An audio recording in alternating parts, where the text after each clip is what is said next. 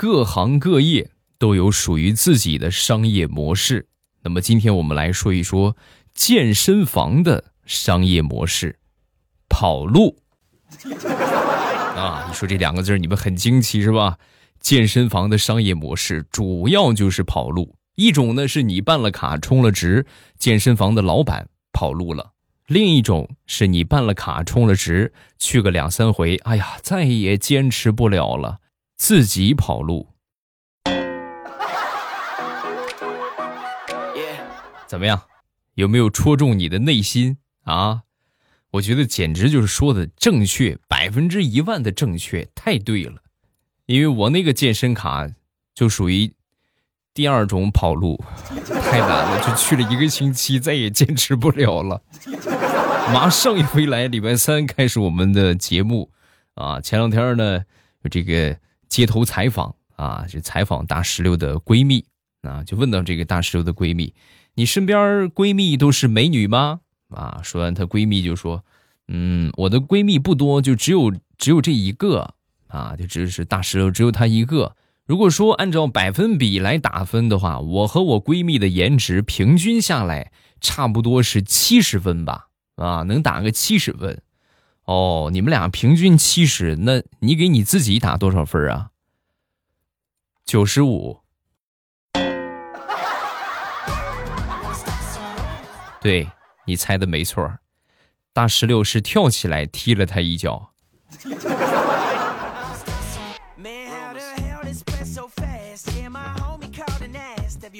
好朋友的媳妇儿，这个项链啊，不小心掉了啊！掉了之后呢，连同这个吊坠啊，一共差不多是五千多块钱吧，就相当于五千多块钱就就没了。哎呦，两口子心疼的不得了。那天吃过午饭之后，跟我媳妇儿闲聊天儿啊，我就跟她说起这个事儿。我说：“你知道吗？同事他媳妇儿那个项链啊，掉了。哎呦，五千多买的，歘一下就就五千多就没了。”说完，我媳妇儿听完之后就说：“ 你看吧，那个项链我也看中了，得亏没让你买啊！这要丢了的话，多心疼啊！啊，走，老公，咱们去商场。啊，我。”我一跳商场，我都腿发软，同志们，我说亲爱的，聊的好好的，怎么突然去商场干啥？我不都跟你说了吗？那个项链五千多，人家一下掉了，多可惜，咱没掉，那五千块钱不就省下了，对不对？那五千多，你陪我去商场买几套衣服吧，好不好？老公。看什么好几款衣服，一直没舍得买。你看，感谢你给我找了这么好的机会。走，咱去把那五千块钱花了它。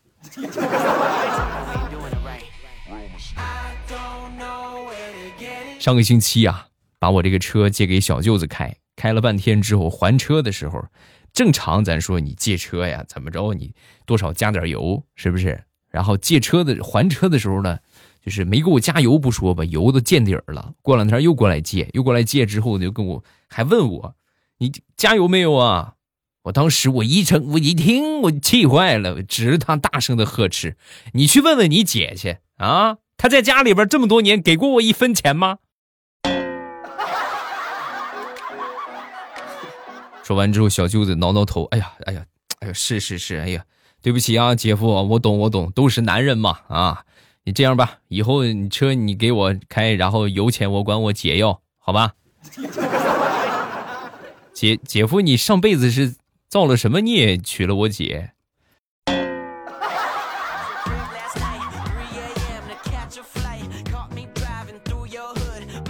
这两天啊，也不知道怎么回事，大脑不在线。那我我前两天自己把我自己困厕所里了。出不来了，同志们，太难了！我去上个厕所出来，我出不来了。我进去了，我出不来了。怎么推这个门啊，也推不开。然后呢，正好这厕所呢是挺偏僻的一个公厕，我在厕所里边喊了将近半个小时，急得我都快哭了。最后我一拉，门开了，居然是往内拉的门。我轻轻的拉开门，开门，脸上挂着眼泪。那一刻，好心疼自己呀，心疼自己宛如一个可爱的傻子。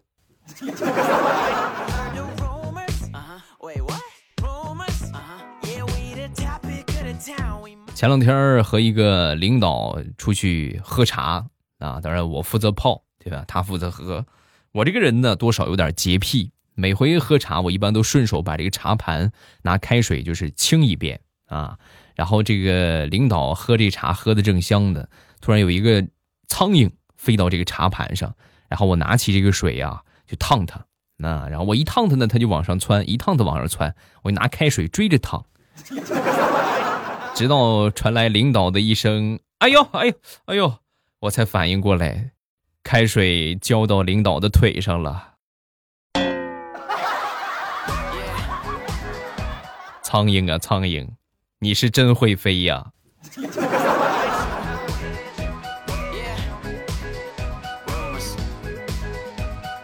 说是大苹果吧，昨天晚上到了饭点，挺饿的。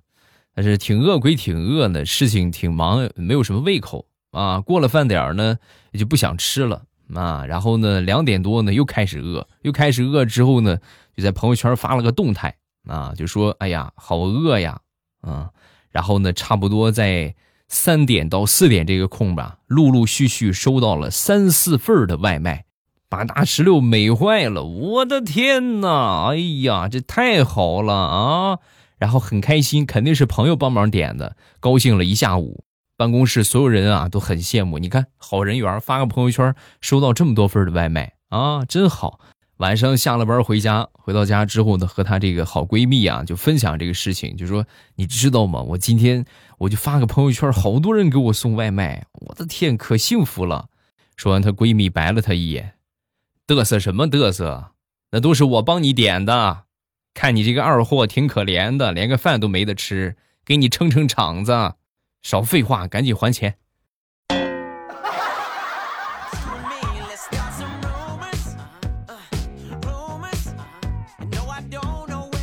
说说丈母娘吧，丈母娘呢是一个比较爱钱的人啊，在通俗来说呢，属于是守财奴的类型啊，把这个钱看得比什么都重要。老丈人工资啊，基本上全部上交，零花钱少的可怜啊！你说，我觉得就我就挺可怜的，他比我还可怜。昨天因为私房钱的问题，啊，老丈人私藏私房钱啊，因为这个事儿闹得不可开交。最后呢，丈母娘直接结婚证都拿出来了，非要和老丈人离婚。这个亲戚啊、好朋友、邻居啊，劝都劝不住。然后等着我和我媳妇儿回去的时候呢，我媳妇儿趴在丈母娘的这个耳朵边上，悄悄地说了一句话。然后呢，丈母娘瞪了老丈人一眼，啊，凑合着过吧。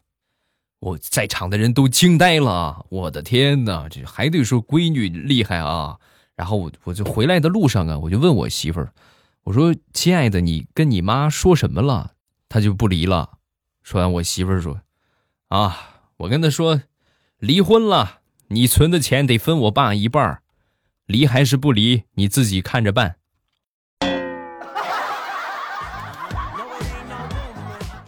哎呀，高，实在是高啊，直戳要害呀！啊！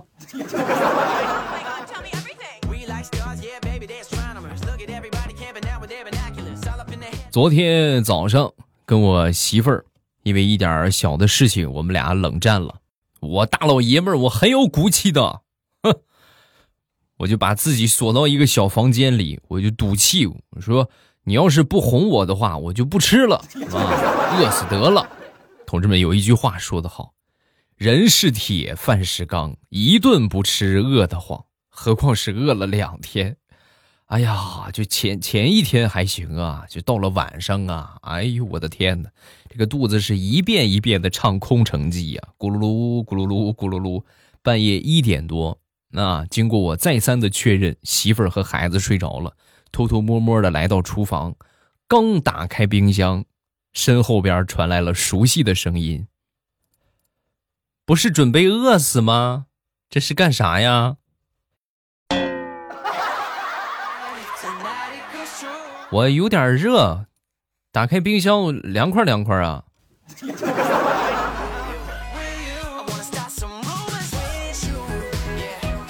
张大炮。最近太难了，眼看着这快过年了，同志们，单身的问题还是没有解决啊！好在最近呢，公司有一女同事，长得挺好，也属于他喜欢的类型啊，但是就是挺喜欢讨价还价的，买菜讨价还价，买衣服裤子也讨价还价。有一回呢，借给他两千块钱，还钱的时候啊，这个妹子就说：“还你两，还你一千八吧，行不行？另外两百就当请我吃饭了。”哪有这个样的呀？对不对？你借人家钱，你还多还合理，你少还哪有这么一说的啊？当时大炮就说：“啊，因为挺喜欢他的嘛，可以没问题，你不给不还都行，但是你得做我女朋友。”一听这话，这姑娘当时就说：“你也不照照镜子看看你自己，你让我做你的女朋友，开什么玩笑呢？”然后从兜里掏出了两千两百块钱，那。两千二给你，不用还了，只求你以后离我远一点，好吧？谢谢。同志们呢，这个女的特别抠门啊，就是就是爱财如命的那种，恨不得为了两百讲一天的价，他能多给他两百块钱，足见大炮长得是多么的寒碜。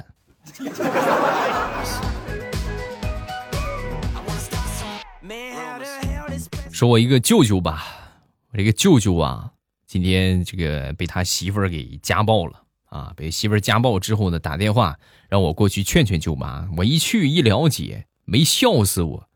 我的神仙老舅啊，不知道从哪儿听说的，说这个新鲜的牛粪打窝钓草鱼的效果特别好，特意去河滩旁边啊搞了一泡新鲜的牛粪。这个也没有什么，对不对？你说钓鱼嘛，是不是？人家说有用，那就试试呗。但是呢，他犯的错误是啥呢？为了防止这个牛粪变质，他把这个捡来的牛粪放到冰箱的冷藏里边了。我舅妈去做饭啊，做饭的时候啊。就是正好好奇嘛，对不对？哎，这是什么菜呀？这是打开抓了一把，哎呀，一切尽在不言中。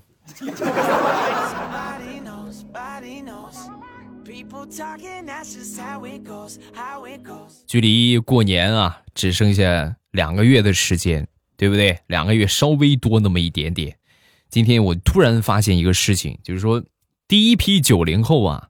还有差不多这么一个多月的时间，就三十岁了。如果算算阴历的话啊，这个农历的话，就是再有两个月的时间就三十岁了。第一批九零后，我呢就算是第一批九零后，但是呢，我怎么说呢？没有做好准备啊，各位，我真的，我打心底里我觉得我还是个宝宝呢，是不是？那天我就跟我哥呀吐槽这个事情啊，我哥呢三十好几，快四十的人了。啊！说完之后呢，我说：“哎呀，哥，你看还有两个月，马上就快三十了。”说完，我哥瞟了我一眼，喊什么？嚷什么？我这还有再两个多月，我还四十的人了呢。放心，每个人都会老的，那些年龄保持不变的，叫夭折。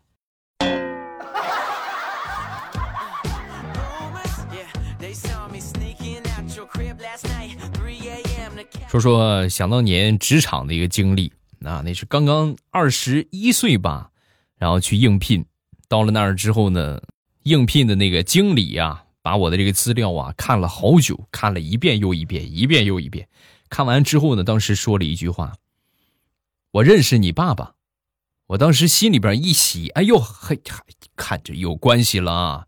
然后他接着又说：“就是你爹以前上学的时候老是打我。” 当时心里边咯噔一下，扭头正准备走呢，他突然一下把我喊住了。哎，你明天来上班吧？你应该不是让我来上班的吧？你应该是让我来还债的吧？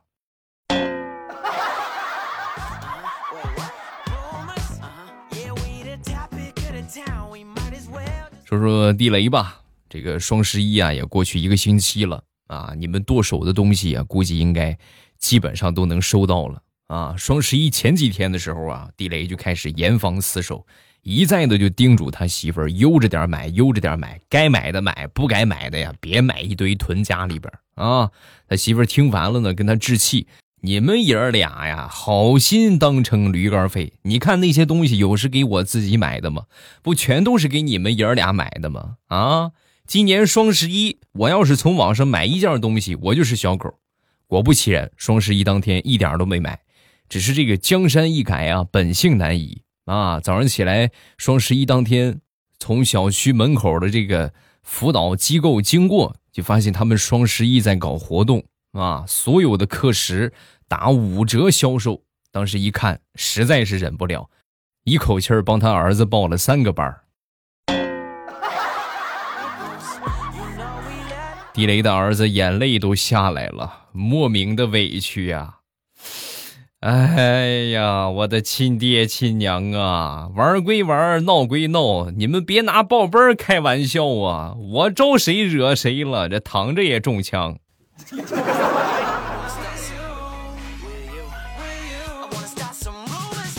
最近这两天啊，地雷啊，有一个烦心的事儿啊，你知道吗？未来，我们有一女同事啊，跟我杠上了。我网名叫皇上吧，她改名叫太后。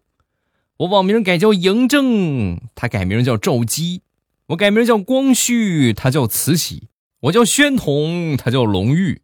就是不管怎么说，他总得比我大一辈儿。我这两天思来想去，我想了一个更绝的，我改名叫孙悟空。喂，我看你到底怎么改？你猜他怎么着？他居然改名叫石头。你说，你说他可气不可气？未来啊？我实在是治不了他了，你你能帮帮我吗？我当时想了一下，你明天改名叫鸡蛋，你看他怎么办？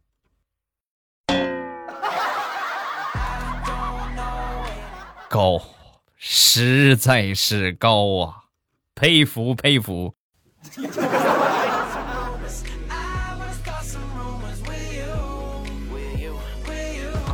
生活当中啊，会有很多插队的人啊，喜欢插队的人。我那天在商场买东西，我们好多人都在排队啊。突然过来一个妹子，要准备插到我的面前啊，就说：“那个哥，我有点急事儿，我我排在你前边行不行啊？”啊，说完之后，我看了看后边长长的队伍，你说我同意是不是？那后边也说不过去。然后我看了看他，我就说：“这个很有礼貌啊。”我跟他说：“我说。”美女，你要是实在有急事儿的话呀，你就先去忙你的事儿，对不对？忙完了再回来交钱，毕竟正事儿要紧，别耽误了啊！我说完之后，后边所有人集体为我鼓掌。哎呀，太优秀了，兄弟！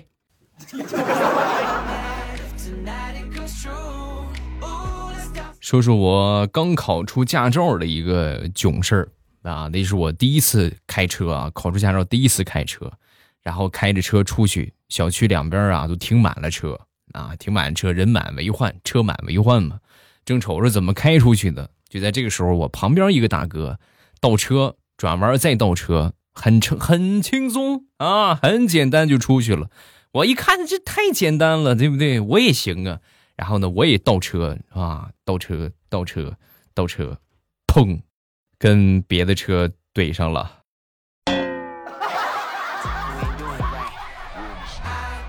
太难了，我觉得这辈子最难的事儿就是学车了。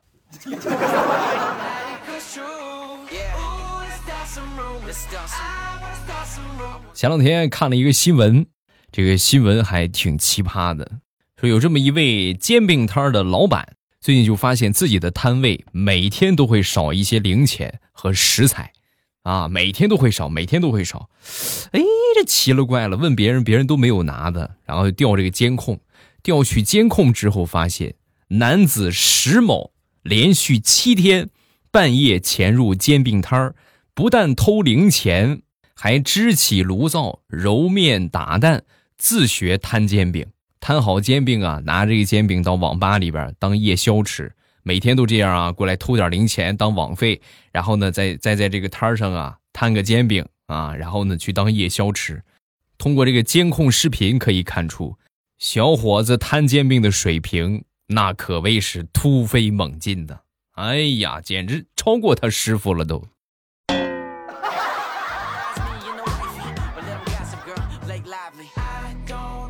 好，笑话暂时分享这么多。各位喜欢未来的节目，不要忘了添加一下我的微博和微信。微博呢叫老衲是未来，微信是未来欧巴的全拼，大家都可以添加一下啊。然后呢，每天早早上的八点，晚上的七点半之后，我都会在喜马拉雅直播啊。收听直播的方法呢，就是点上我的关注啊，喜马拉雅搜索未来欧巴，然后关注我一下。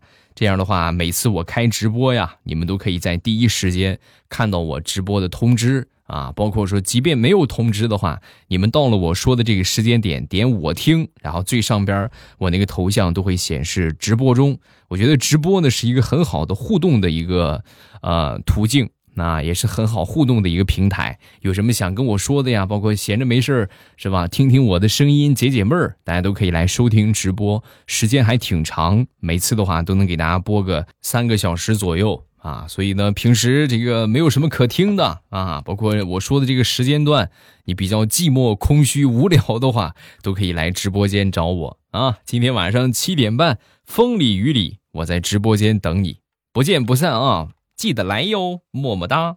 喜马拉雅听，我想听。